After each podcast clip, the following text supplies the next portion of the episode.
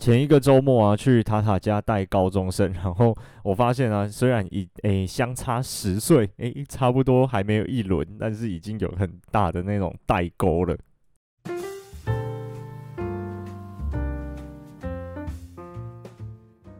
Hello，大家好，欢迎收听《登山者日志》，我是 Yosugo，回归了，诶，消失了几天，因为实在是太累了，从上一个月开始吧，几乎每一个假日都在。啊，忙东忙西的，没有办法好好有自己可以休息放松一整天的那种时间。我我那个这礼拜天，哎，从他家下来之后，我就觉得不行，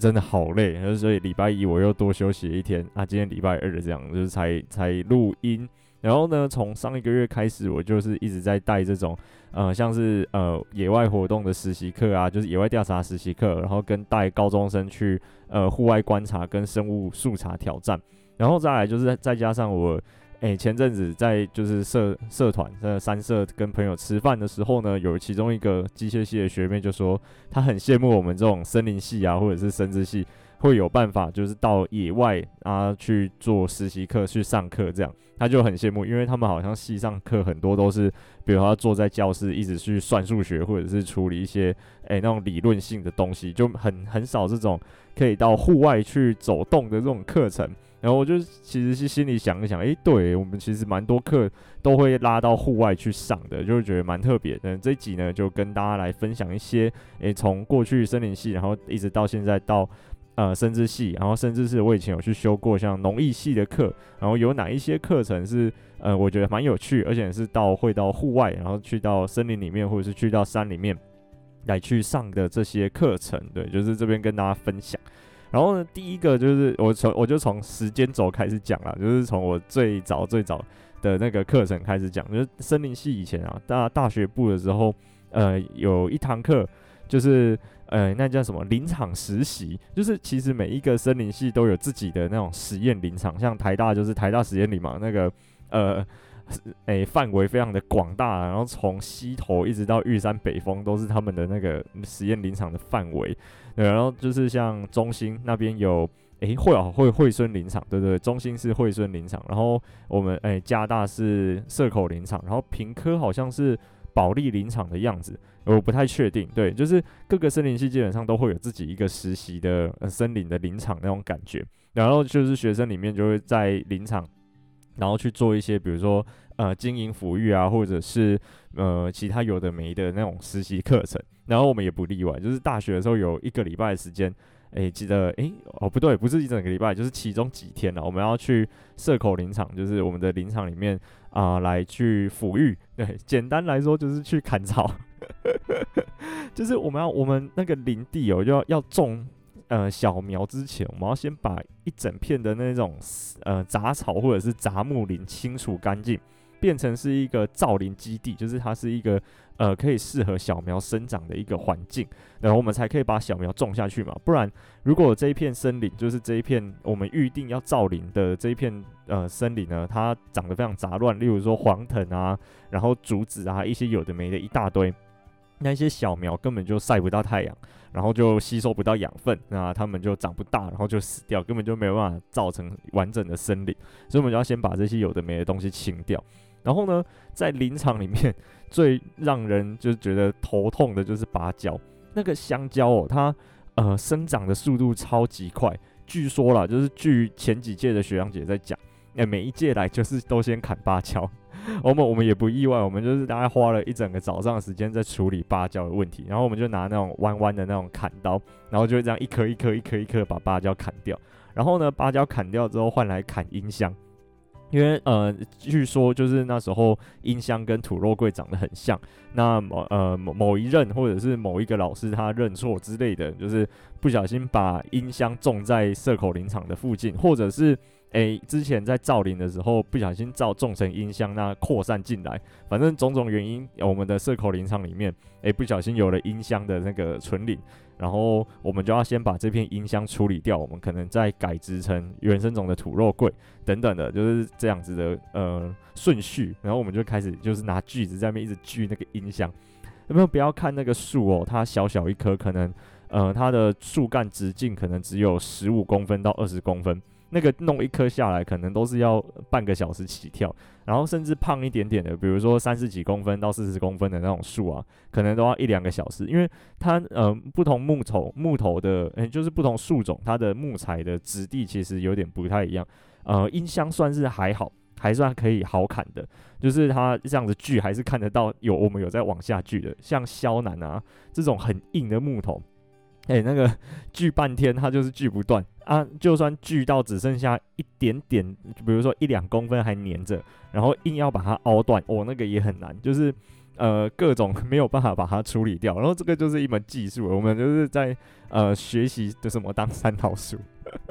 怎么学习怎么去砍砍树会弄得比较快啊。然后我们就是那一个礼拜就是这样疯狂的啊、呃，在砍草，然后砍草完之后呢，砍树。然后砍完树呢，修步道，就是 我们要去往那一片造林地啊。以前都会铺那种石板、石阶那种步道，然后诶年久失修，因为诶毕竟我们的林场不像台大实验林那么有钱，然后他们资源比较多，所以有办法像呃溪头那样，比如说维护好整个园区的环境，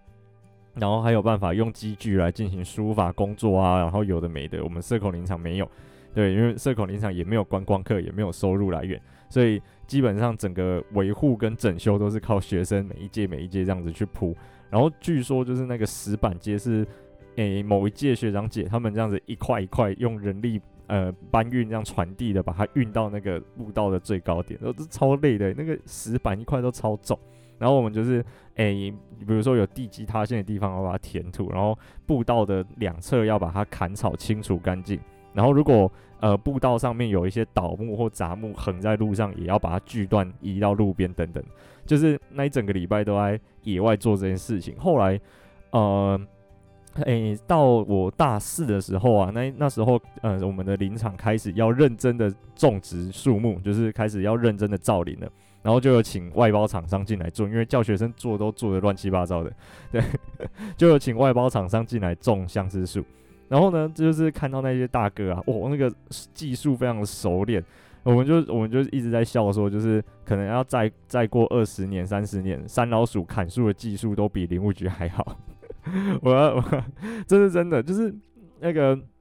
因为我们现在越来越少在伐木，所以会懂得要怎么去操作，比如说嗯链锯，然后要怎么放倒一棵树，那个角度跟。哎，开口要怎么去开？就是这些技术其实有点慢慢在流失，连我们森林系的学生，哎，都很难去学到很专业的这样子的技术。就真的是要进入林业界，就是业界里面才有办法去学到这些东西。但是呢，呃，现在林业公司台湾呃比较大的可能就只有一两间而已。然后这一两间真正有在做的这些呃造林或者是疏伐，然后。呃，林地造就是林地维护的这些业务，诶、又少之又少，很多都只是在做呃后面木头处理的部分，对不对？所以就是变成这些技术会有一些断层在，然后 我们就是这样子看那些大哥，哇，那个链锯这样，嗯，然后嗯，然后再嗯，啊，那棵树就倒掉了，超猛的，然后他们就很熟练的可以把树木堆好啊，然后弄弄弄弄弄得很整齐这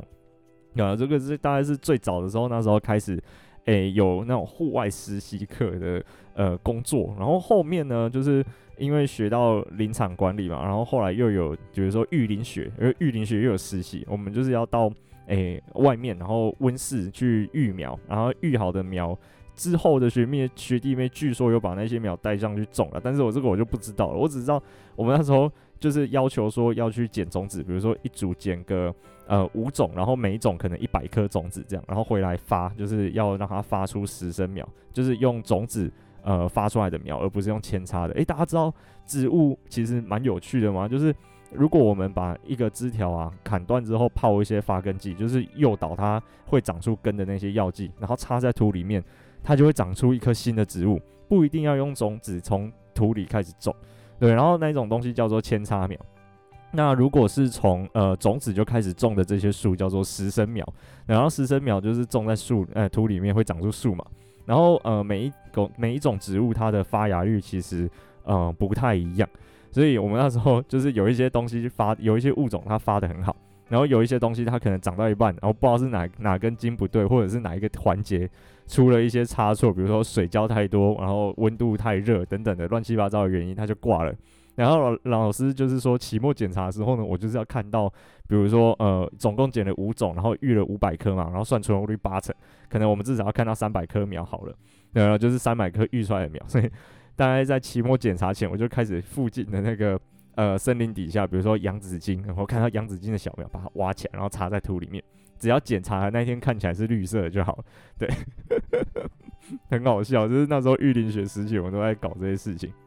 然后或者是嫁接啊，就是。诶、就是像梨山那边的一些水梨或者是苹果好了，他们会把一些品系比较好，但是它比较难从呃小时候开始长大的这些呃品种，就是比较好吃的水果啦，然后把它嫁接在比较容易长大成树的品种的枝条末端，那把它嫁接上去呢，它最后开出来的花跟结的果实就会是比较好吃的那个品种。它的呃样子，它不会是底下基座的那个品种的样子，对，很有趣吧？然后我们那时候就是呃一样要练习嫁接，我们就是会把枝条剪断，然后再把它用呃电灰布缠起来，然后让它伤口愈合，然后它就会长回去这样子。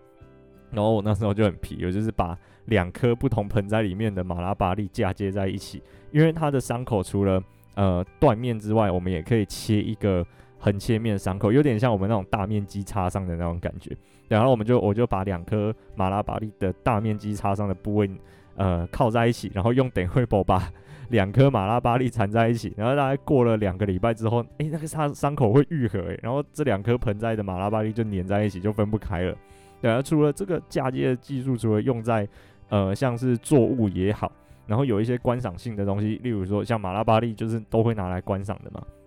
然后呢，他们就可以用嫁接的技术去做出一些比较特殊的形状，然后跟造型，就会可能价钱就会变高。而且马拉巴栗真的是超级好嫁接的，它应该是它那个东西的伤口愈合速度就特别快。我还有把旁边的，因为苗圃旁边就都是洋紫荆了，就把洋紫荆的枝条剪下来接在马拉巴栗上面，哦，它就接上去了，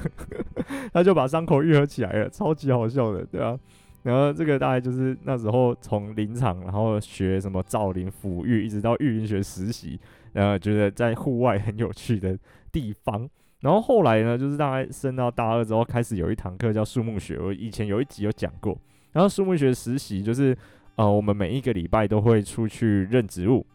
对。然后树木学它是一整天的课，就是早上是室内正课，然后下午就是室外课这样。然后我们我们一开始呢，就是从校园植物开始认，比如说这个礼拜认五十种，下个礼拜认五十种，然后呢后面就会开始疯狂的往上增长，比如说就变成是一个礼拜认到一百种等等的。然后我们就是助教啊，他就会拿着高枝剪跟修枝剪分组进行，就是一组可能会有两个助教带十个同学这样。然后我们就是在校园里面走动，拿着高枝剪疯狂的剪枝条树叶下来，然后助教就会开始跟我们解释说。哦，例如说这个是樟树，然后要看它的三出脉啊，它的那个呃果实形态是怎样，花的形态是怎样。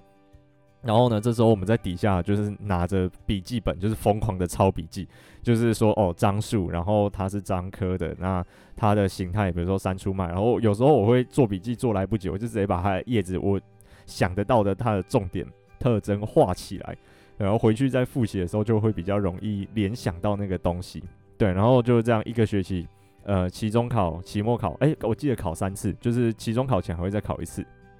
然后一次考五十种，对，五十种树木，然后就是会跑台嘛，然后我们就会把五十种树木啊、一个一个一个一个放在一，我们是都是在植物园的那个温室里面考，对，然后我们就是沿着那个步道这样放一整圈，我们就会有一个助教过三十秒，我们就会换，然后我们就要换到下一题，然后只有三十秒时间，我们要认出那是什么树种。然后写出，比如说它是樟科樟树，然后换下一题这样子。呃，就是呃，我们的那一堂课考试都是这样考。然后呢，学期结束之后啊，我们还有一个树木学实习一整个礼拜。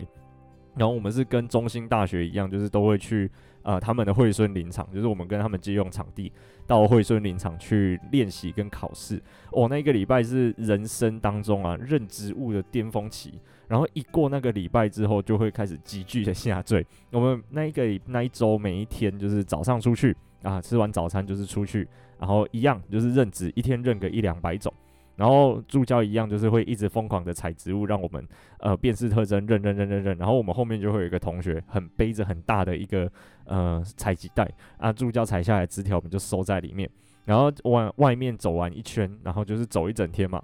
回来到呃我们住宿的地方之后，有留一个教室给我们，比如说整理标本啊、整理植物、整理资料、写功课等等。然后我们就是会把那一天认到的所有植物倒在桌上，那大家就会挑自己想要认的呃那一那一个物种出来认，这样。然后大概就是呃认完一段时间，可能晚上七点多左右吧，我有点忘记确切时间，反正就是会给我们休息一下子，然后就来到那一天的重头戏，就是那一天要考试，那我们就会把 那一天有认到的物种挑五十种出来考，就是早上白天认，晚上马上考哦。嗯，然后考完之后，OK，就结束了美妙的一天。对，然后隔天就重复一样的事情，一直到最后一天，就是第五天的时候，啊、呃，诶，那一天不用认植物，但是那一天，呃，早上就是给大家复习，比如说这一周整周下来所有认过的一些物种。然后中午的时候呢，回家之前我们要考一题一百题的，就是考那个一个一百题的跑台，然后一样一题三十秒，那个要考超久，要考那个，诶，我想一下哦。三百秒是几分钟？诶，一百题三十秒，三千秒。对，他他要考一个小时吧？应该没有出错吧？啊，反正不管，反正就是一一一题三十秒，然后考一百题，然后这样子就是换，然后换，然后换。那个会考到有点想睡觉，因为其实呃，大部分的植物，我以我来讲哦，大部分植物其实都会啊，可能有问题的就是某一个类群，例如说什么。呃，铃木属的，像什么粗毛铃木、中国铃木，然后细枝铃木，或者是呃一些忍冬啊这种，就是或者是蝌蚪科。啊，这种有点难认的这种物种，然后这样这些类群，我才会比较需要很认真的去看一下它的特征，然后才会认，然后不一定会认就乱写。对，然后呃大部分的植物其实，哎站着，然后瞄一眼就就可以知道它是哪一个物种了，就是那一个礼拜啦，因为很密集的在认嘛，所以印象会很深刻，那个短期记忆很强。然后就是会考到要睡，会要睡着，要睡着的，就很好笑。然后考完之后，助教就会开始马上改考卷哦，大概在一个小时之内就会把每个人的分数全部算出来。算出来之后就知道谁啊、有及格，谁没及格。然后呢，没及格的那那些同学就要再考一次，考到及格才能回家。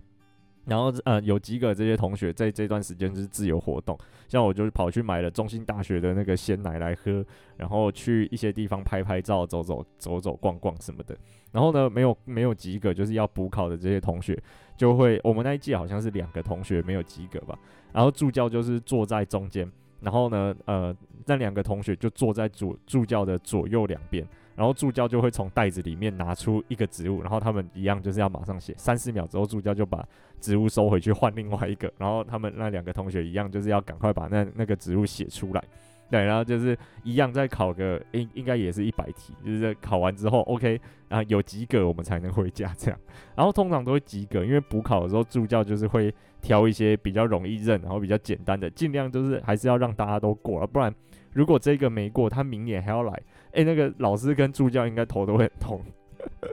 就很好笑。然后那那那一年就是呃疯狂的在户外认植物，从校园植物认到中海拔，然后呃只差高海拔的植物没有认到而已。毕竟诶是说，毕竟因为我们那一堂课是树木学啦，就是只针对。木本植物我们不认草，所以也有一个笑话是说，膝盖以下的植物就不要问森林系的同学，因为他们不会。对，我们只学就是木本的植物。那如果是高海拔的木本，也就那几种，也没什么好认的，可能不到三十种吧。我在想，然后我哎、对对，讲到这个，有关听众建建议我说啊、可以出一集来讲高海拔常见的一些植物。然后我有在想，对，但是这个东西啊，没有配图片，实在是很难形容。我还在想我要怎么把它呈现出来，可能我到时候弄一个 PowerPoint 之类的吧，然后就是把它附一个 QR code。那你在听的时候呢，就一边搭配那个 PowerPoint 画，有点像在上课那样。但但是我在想，可能这样会比较好一些些。然后要做好这个，我要先整理一下我的照片。对，有一些东西有，但是有一些东西没有，我要再找一下看看有没有照片可以啊、让我放。啊，然后我觉得这个还不错，就是我在花时间慢慢的。把它做出来啊！大家如果有兴趣的话，也可以跟我讲。对，然后再来就是树木学一整年结束之后，诶，那个认植物的功力啊，就会开始急剧的下降。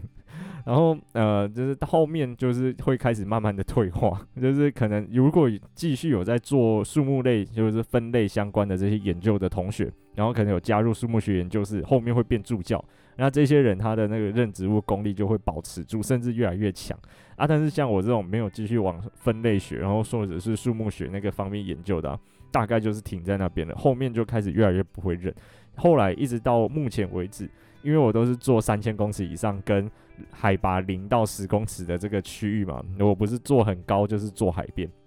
然后我变成是我现在会认的植物不是在三千公尺以上，不然就是真的超级海边的植物，海边偏内陆一点点我也不行哦，就是有点像呃垦丁或者是什么龙盘草原、风吹沙、南方四岛，然后马祖，诶，这种我都还 OK，就是大部分都还认得出来，然后认不出来，可能至少也知道它是哪一个类群的。然后，如果是到比如说海拔一百多公尺，然后五百公尺这种浅山地区的，哦，我就不行了。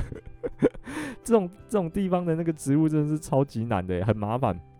之前就常常去爬山或者是去户外的时候啊，朋友或者是一些同学，他们就会知道说，哎，啊，你不是森林系的，你不是很会认植物，然后就问这个是什么，这个是什么，这个是什么，我就跟他们讲，那个台湾哦，大概有四千多种植物，然后。我那一年就是树木学那一年啊，可能有学快要一千种，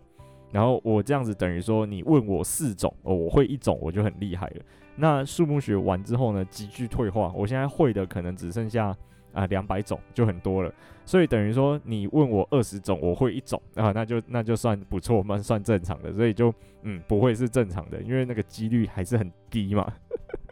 对，就是这样，就是那个树木学的，呃，那一整年还蛮有趣的，而且很惊喜，而而且整个呃大学四年下来，我现在印象最深刻的也还是树木学实习这堂课。然后一直到比较高年级，我们就开始会学一些，呃，比如说要怎么去计算一片森林的材积，因为其实森林的价值，我前面有几集讲过，森林的价值其实是很难去估算的，就是说。诶、我们种这一片森林，我们假设以经济利益为导向好了，我们就是要收获这一片森林的木材嘛，我们就是要砍树，然后拿去卖。那我们要怎么在成本跟收益之间，嗯、做出一个平衡，就是要做计算。然后我们就是必须要算说，比如说这棵树啊，它长十年，它会长出多少立方公尺的木材。然后这些木材呢，它呃的价格是多少？所以说，比如说我们就是有一一整片的柳杉林，假设十公顷好了，那我每一年砍一公顷的柳杉林可以赚多少钱？那我砍这一公顷的柳杉林，呃，我要花多少的成本去砍它？那剩下的九公顷，我又要花多少成本去抚育，就是去维护，然后呃帮助它长大到可以砍的这个程度，就是这就是这样这个概念，就就是有一个轮伐期的这种呃。计算的方法在里面，然后要计算出轮伐期之前啊，其实我们要去呃算说这片森林它的材积跟它的生物量有多少，我们才能去估算它的价值嘛，对不对？那我们后面有一堂课是在学测计，就是我们要去量一棵树它的胸高直径。我们会讲胸高直径是他们发现说，呃，每一棵树每一棵树在大概一点距离地面一点三公尺这个地方啊，然后去量它的直径，就然后再去计算它的树高。其实就有公式可以大概去推导出这棵树它的材积是多少，所以我们就是第一个要量它的胸高直径，然后第二个就是要去量它这棵树有多高。对，然后我们那时候就是呃每一组会分配一个区域范围的森林，可能是台糖的人工林，因为我们那个老师可能有跟台糖合作或什么之类的，我们都会去台糖的人工里面人工林里面做调查，然后可能是什么小叶懒人啊之类那种东西，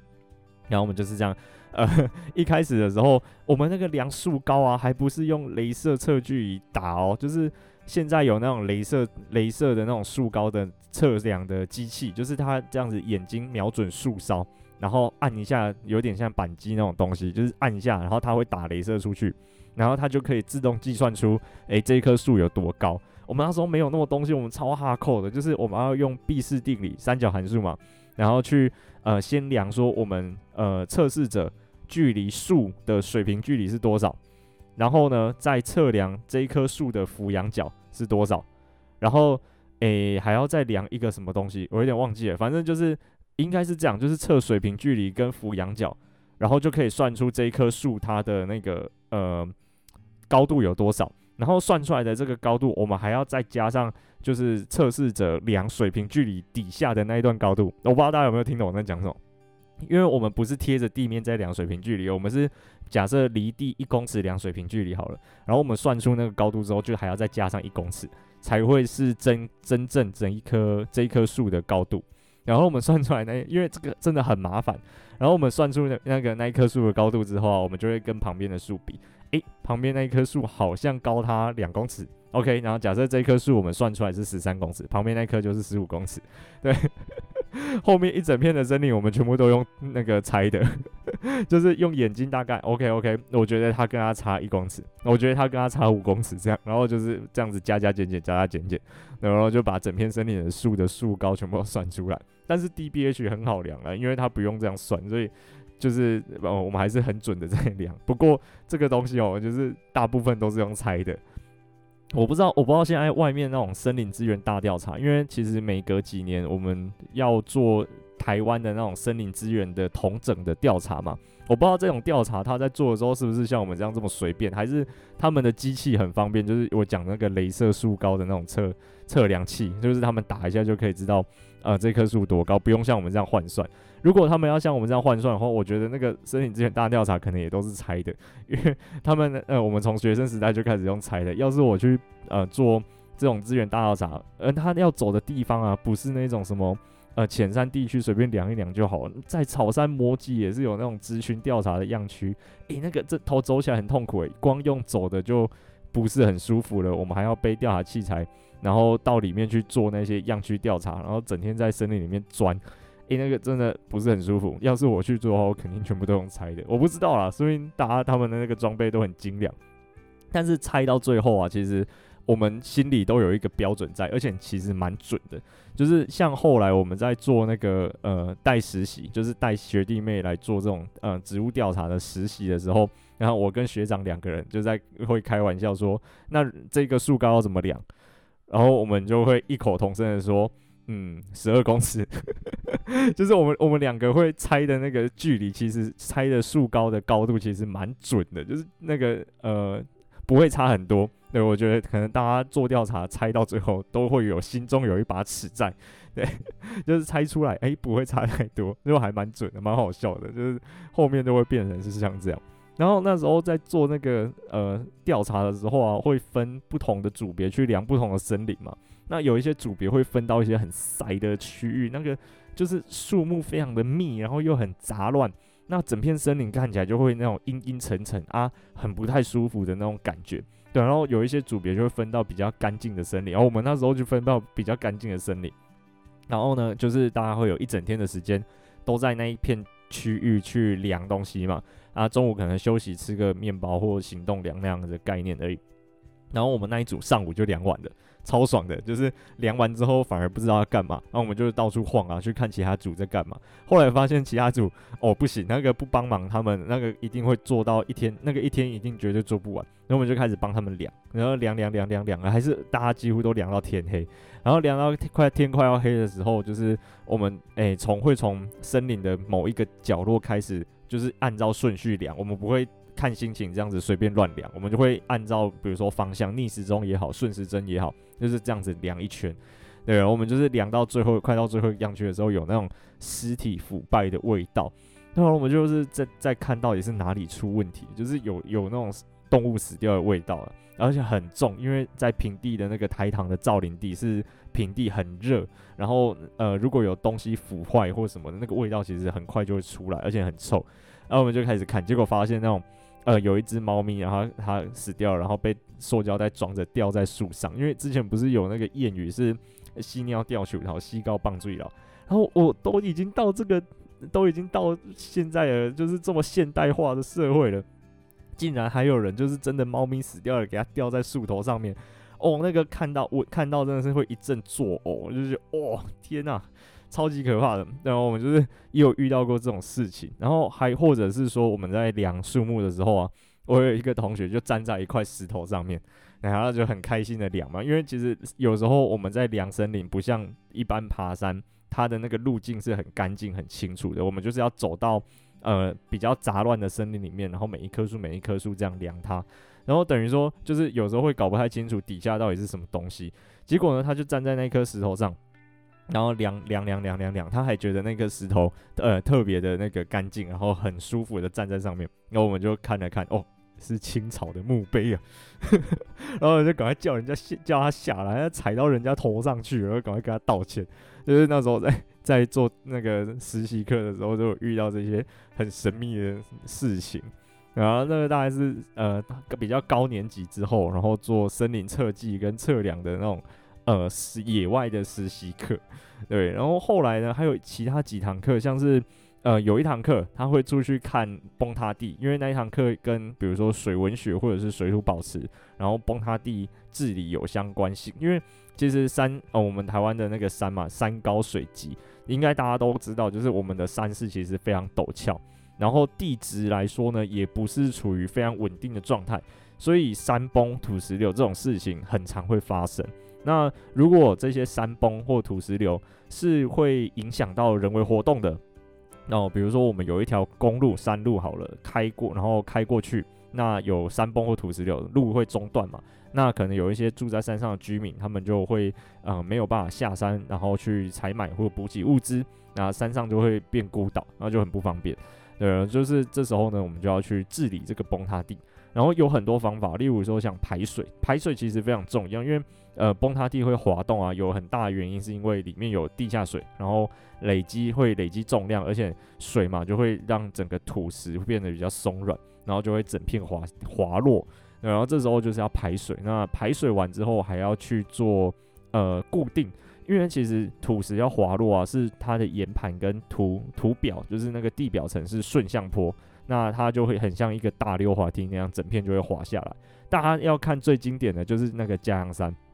从环山部落那一边呢、往嘉阳山看去，就是一片光秃秃的石壁嘛。那它在九二一，是九二一吗？还是八号风灾？我有点忘记了。反正就是某一次天灾之后，它就是整片的山体滑落到德基水库里面，对，就是会会形成像那样子的感觉。它就像一个溜滑梯一样平平的，就会整片滑掉。然后这时候就要反向的去插一些基桩，然后打到它最底下的岩盘，然后来去固定说整个呃山体，就是它整个坡体的稳定性就会比较高。对，然后我们就是呃会去野外去看这些工程的施作，然后去评估说，诶，去写报告啊，比如说，诶，我觉得这几个方法差异是什么，然后可能要查一些资料等等的，就是这个也是会到户外去看的。不过这个比较爽，这个几乎不用走路，因为要有办法做这些工程，那个工程车一定要有办法进去嘛，至少怪手、卡车这些要进去，那这些东西要进去，它那个路一定开得很大条。啊，要呃，一般的轿车不能到达，吉普车一定也能到达。我们就会做一些比较高底盘的车，然后到现场啊、呃、去看说，诶，这个地方呃的那个治理的环境是怎么样？那呃它的监测情形是如何？因为像其实有很多山路，以阿里山公路来讲，或者是像呃合欢山往梨山的这一段路来讲，路边啊其实有很多监测的那个桩，就是它会有一条呃 sensor，就是感测器。然后从那个地上，就是我们从最高点，整个边坡的最高点往下钻一个洞，然后放一条感测器进去。我们就以一个铁丝来看好了。我们放进去的时候呢，这个铁丝是直的，然后呃，可能它这个整个山坡是慢慢在往下滑动的，变成说啊、这个铁丝会慢慢的被扯，然后被变弯。然后我们这时候就去计算说，比如说一个月，然后它弯了两公分，那它这个呃山坡滑动的速度是如何？然后如果哎滑滑动的速度过快的话，它可能还可以呃设定一个警报，然后我们就是可以知道说哦那个这个边坡有快速的滑动，然后会有危险，我们可以提早的把那个公路封起来，然后避免人在经过的时候。哎，真的整片滑下去，就等于是它是一个监测系统也好，然后预警系统也好的东西。然后我们就是会去看这个这一些呃技术啦，然后还有现地的勘察。然后呢，我发现做工程的人都很阿莎力，就是呃我们那个看完这些事情之后啊，我们都会去吃个饭，因为其实呃户外就是像这种野外的户外的实习课。然后我们午餐有时候是很难解决的，然后我们有时候就会会这样，就是去吃个饭，然后有时候老师就会请客，那我们就会吃，比如说汤啊、给啊，或者是什么什么的啊，烂一点也有便当，然后觉得哦，好爽，上这个课就是要出去吃饭的，那就是很棒啊。然后每次出去，比如说在游览车上面，就会开始唱歌，就会很开心。然后后面上这些崩塌地或者是水土保持相关的课，嗯，都觉得还不蛮好玩的，因为它就不会是真的很传统森林在教的这些东西，它就会跟水土保持学系。或者是工程那一类的东西会比较有关系，然后就会接触到不同领域的一些呃文化，然后他们好像就是出去出差完就是要吃顿饭才算一个结束的那种感觉，就很好笑。然后呢，除了就是呃工程类的诗作之外，就是我们也会研究，就是说呃每一个物种，比如说呃以红块，然后或者是。呃，扁柏好了，就以这两个比较像的物种来讲，然后红块或扁柏，诶，哪一个东西它对于水土保持，就是它比较根系比较有力，可以去抓住这些土壤跟水分，然后它的水源水分含氧能力哪一个物种比较好，就是互相之间就会去做比较，然后我们就是会有一些实验啊去做这样，然后还觉得还蛮有趣的，然后后来大概哦、森林系我觉得户外的课差不多就这样吧，就是。我比较有印象的，然后我觉得比较好玩的，当然也有很多，嗯，像是呃出去，比如说还有干嘛？哦，一样就是量树木了。我们基本上出去就是都会跟树木有关的。有一年我们是也一样，就是我们要把全校哦的每一棵树木都量出它的大小。然后有一堂实习课就花一个礼拜的时间，把我们全校里面所有的树都量出，呃，它的胸高直径多少，它的树高是多少，然后还有它的树冠幅是多少。树冠幅就是一棵树它呃树叶延展的距离，因为树干是直的嘛，然后上面会像花野菜一样打开，对，然后我们就是要去量说每一棵树木它这样子的打开的长宽比例是多少这样，然后我们就是呃一个组别分可能分配呃一个校校区，因为我们学校有四个校区，然后很大。超级大，对，然后好险有一个最大的校区是上一届学长姐把它量完，所以我们只剩下剩下的三个校区要量，然后我们就是可能有五个组别，然后三个校区分这样，可能有一个组别是一个校区，然后有一个比较大的校区是两个组别量，类似这种概念，然后我们那一组呢又被分到分配到一个最小的校区。然后那个校那个校区基本上就是进修部的学生或者是一些行政单位，所以很少学生会过去。我在加加大就是在我们学校已经待了八年了，我只有去过那一次，就是那个校区基本上不平常不会人去，所以整个学校很荒凉啊，也没有什么树。大部分的树都是种在他们的宿舍区里面，但是呢，宿舍区外面有一道铁门。我们那时候有去问他们学校的一些管理，就是警卫啊或者什么之类的，说，诶、我们要来实习课，然后我们要量整个学校里面所有的树木，我们可不可以进去宿舍区？然后那个警卫就说不行，然后我们就说好吧，不行就不行，就不能量了。然后我们就只量外面的，然后大概也是一个礼拜时间，我大概两天半就把所有事情都做完了。然后做完之后，我们就想说，诶，不对啊，啊，我们要接下来干嘛？不知道。那我们就开始就是呃，每一天就是骑车到另其他的校区去看我们的各个好朋友们做的如何，然后就是帮他们，也是帮他们做啊，帮他们量。然后有一些组别是被分到那个真的是很不 OK 的那种校区，就是它一整排的大王椰子，然后每一颗大王椰子都要量。然后那个大王椰子又很高，又不容易去对那个角度。然后那个呃大王椰子的树冠幅啊，又很难去测量，因为它是棕榈科的，它跟一般的树的那个呃测量方式又有点不太一样。对，就是很麻烦。然后呃一整排过去，然后再一整排过来，因为道路的两边嘛，有点像椰林大道那样，所以总共有四十几棵大王椰子，这个可能就要搞一整天。对，就很麻烦。然后我们那一组就是刚好有点晒，被分到那种很很轻松的区域，就很好笑。然后，然后后来就是毕业之后到生资系念硕班嘛，然后念硕班之后才发现，诶，生资系啊，因为除了植物之外啊，生资系也有教动物的老师，甚至教动物的老师会比较多，所以又多了一些动物的呃调查的实习课。然后最、呃、最大的实习课就是我前一个月去带的那个，就是野外调查实习课。我们那个是就是动物的老师跟植物的老师会联合起来。然后我们就是到乌石坑那个地方，然后会有三天的时间，就是呃教他们做动物调查、植物调查。然后动物的里面呢，又有分，比如说哺乳类的调查，然后鸟类的调查，两栖爬虫类的调查，跟寄生虫相的调查。啊，植物的话，我们就是分木本的调查跟草本的不呃的调查这样。然后那个真的很有趣，就是他们很精实哦，一到了，然后我们就要先去找呃，他们要做木本调查，就是植物调查的样区，然后我们就是会带着水管，然后把 GPS 打开，啊，在那个人工林跟次生林，就是天然林里面走，然后去各挑两个样区，然后架设好之后记录好 GPS，然后再走回来，然后换马上哦，就是几乎没有休息，然后马上换成出去架设动物的样区，因为他们可能要架。啊，录鸟音的录音机，然后架拍摄小型哺乳类动物的自动照相机，然后还有架一些，比如说捕捉昆虫、捕捉一些呃两栖爬虫类的呃陷阱，就是这些东西架好之后就晚上了啊，啊，第一天这样结束嘛，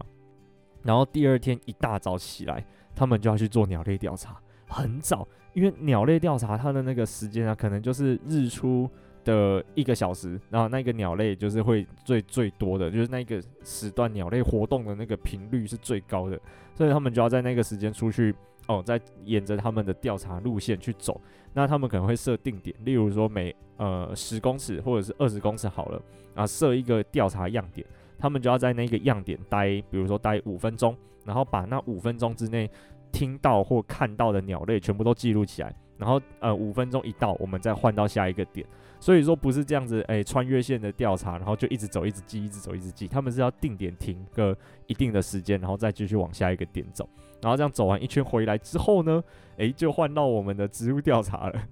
对，我们就是会带他们，然后再到植物的调查样区。然后像我前面讲的嘛，每一棵树的胸高直径、树高，然后覆盖度等等的，全部都记完。然后呃呃，有的时候还要编号，就是把每一棵树都绑号码牌，编号完之后再回来。然后植物调查，哎，刚回来之后呢，晚上啊、又要继续去夜钓，就是夜有一些东西是夜行性的动物，比如说青蛙啊，或者是一些两生类、爬虫类的东西啊、呃，晚上可能才会跑出来觅食，所以他们就是要、晚上的时候去再去看有没有一些生物跑出来啊，一样就是每一个样点、每一个样点、每一个样点要停留去做记录。然后去把它一些东西抓回来，这样子，然后去量说它的身体大小，例如说，呃，我他们很常讲吻肛长啊，就是从嘴巴到肛门的这段距离，呃，是多长，然后大概就可以去量化说这只个体的大小是如何。然后就是做完夜晚夜间观察之后呢，诶，我忘记是第一天做夜间观察还是第二天做夜间啊？不对，他们是第一天到的那一天晚上去做夜间观察，然后第二天做完植物调查之后，晚上是要压标本。对，就是我们会说一规定每一组至少要采集十种物种，那五个木本，五个草本，然后回来之后呢，就要做蜡叶标本，就是呃，我记得年初的时候我有 po 在 IG，就做成那样子，就是每一组要做十份植物的标本起来，然后呃隔天早上一大早，哎、如果植物样区前一天没做完，就要继续做啊，如果做完的话呢，他们就是要必须要去收这些动物的陷阱。跟采土壤的样本，因为有一些寄生虫是从土壤的样本里面可以去看得出来，每一个地方的寄生虫相会不太一样，然后就是可以反映出这个环境或者是它土壤的呃组成等等的，就是各种不同的因子因，然后导致说它寄生虫的呃物种也会不太一样，然后就是采集这些样本跟收集他们前几天架设的录音机跟陷阱，然后回到学校之后呢，再来处理这些土壤样本，然后去看。呃，每一组采到的不同的寄生虫有没有差异？然后再来就是整理照片，那就是整理自动照相机的照片，然后整理录到的那个声音，然后他们就是要放那个音档去听，然后去辨认说有什么鸟类啊，有什么动物出现等等的，就是哦，真的是非常的非常的精实。然后回来之后，就是不止那三天的时间要做，诶，要处理这些资料，回来之后可能还要再花一个礼拜时间才能把这些资料全部都消化完。然后就是前一个月去带的那个实习课，对。然后讲到这里呢，我们就要进入诶久违的品牌合作环节，就是很很感谢那个呃践行笔记的那个邀约。我这一次去乌石坑调查的时候啊，有测试 K O U P，然后就因为我怕我念的不标准，对 K O U P 肉桂一。对，它就是一个呃新的比较新的品牌，然后它主打就是说，它都是用一些环保的材料，像宝特瓶啊，然后再制成纤维啊去织成的衣物，然后就是那种呃排汗运动机能的衣物，对，然后它有分短袖、然后长袖跟帽 T 三种不同的款式。对，然后我这次去呃乌石坑就有测分别测试三件衣服这样子，然后呢，它分别就是非常的呃共通点啊，就是说非常的轻量，就是它的布啊其实蛮薄的，然后一件大概不到一百克，而且透气性跟排汗都非常的良好，就是在森林里面活动的时候，嗯、有时候呃不是就是像我们一般爬山嘛，上上下下上上下下一定会流汗。那它都可以保持干爽，这样我就觉得诶还不错，蛮舒服的。而且就是我在穿排汗衣的时候，其实很在意一个点是它会不会起线，因为呃我有在那个诶不知道哪一集里面讲啊，上一集就是讲我以前会咬指甲嘛，所以我很在意说就是衣服会不会被勾线起来。然后这三件基本上不太会，因为其实我们在爬山的时候也会钻一些，比如说建筑林也好，芒草堆也好。就是会钻这种东西，植被的时候，如果衣服被勾线，就不是很舒服。所以啊，这三件我就有特别试了一下这个东西，诶，还不错，蛮舒服的，就是不会说很容易就起线。然后帽 T 呢，它比较特别的是说，它有一个呃手指头可以穿进去的那种指套，那穿进去之后，它就会包住半个手掌，就等于防晒效果又变得更好。它的设计就有点类似那一种袖套的那种感觉了。对，然后再来就是帽 T 有一个帽子嘛，就是可以掀起来盖住，就会比如说呃防晒啊，或者防风，然后甚至我觉得呃如果是我的话，夏天可能还可以就是当成晚上头部的保暖层，我就不用再另外带其他的东西上山，然后当头部的保暖，我就觉得还不错。然后它同时又有保有一那个一定的透气度，然后跟排汗的机能在，然后每一个衣服它都有附一个很可爱小小的收纳袋，收起来之后就小小一包。然后就还不错。然后如果想要看诶、完整的商商品诶、产品测试，然后跟一些比较漂亮的照片的话呢，就是可以到健行笔记去搜寻 K O U P 肉桂衣，然后或者是搜寻登山者日志都可以找得到。然后我的 I G 跟 Facebook 也都有照片，有兴趣的话可以去看看啊。对，我自己是试穿完之后还蛮满意的。然后谢谢健行笔记，大概是这样。那 OK，好，回到正题，就是诶带、完这个实习课，我才发现说。诶、生殖系跟森林系不一样的是，森林系就只会学木本，就是学植物的调查。那生资系它除了植物之外，又学了动物的调查。我觉得诶、还蛮有趣的，而且动物的调查又比植物的调查还来得辛苦，因为他们的出没时间都非常的奇怪。像鸟类，它就是很早很早要出去。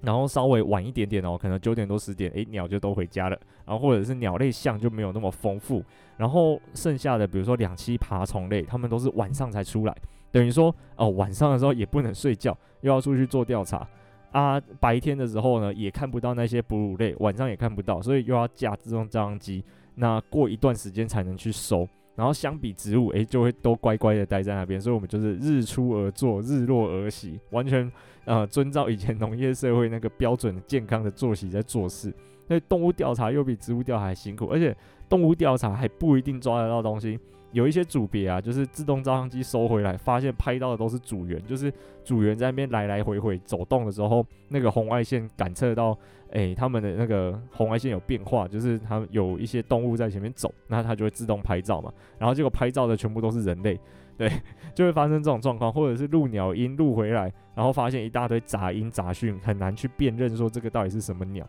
就很辛苦啦。不像植物，就是在那边不会就把它带回家认。对，就是比较简单一点点，我自己觉得，所以而且又不用去面对那些很血腥的东西，像哦，有一些东西会呃排遗也好，然后会流血也好啊，会臭也好，就是会会搞得有点脏脏的，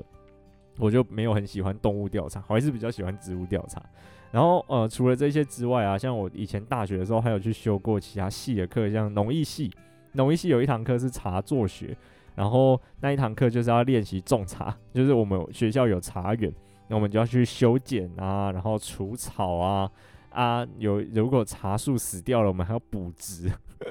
啊啊，那个最后面我们还会采收，就是采茶叶啊。那下一学期会有另外一堂课是制茶学，我们就要学怎么炒青，怎么烘茶，然后怎么揉捻，就是把那个茶揉成球形也好，条形也好，等等的，就是这些课程。然后我们那一年，我修的那一年，刚好是我们学校建校一百年，所以就是那个校庆办得很浩大，什么呃学校的米也好，学校的茶叶也好，全部都拿出来卖。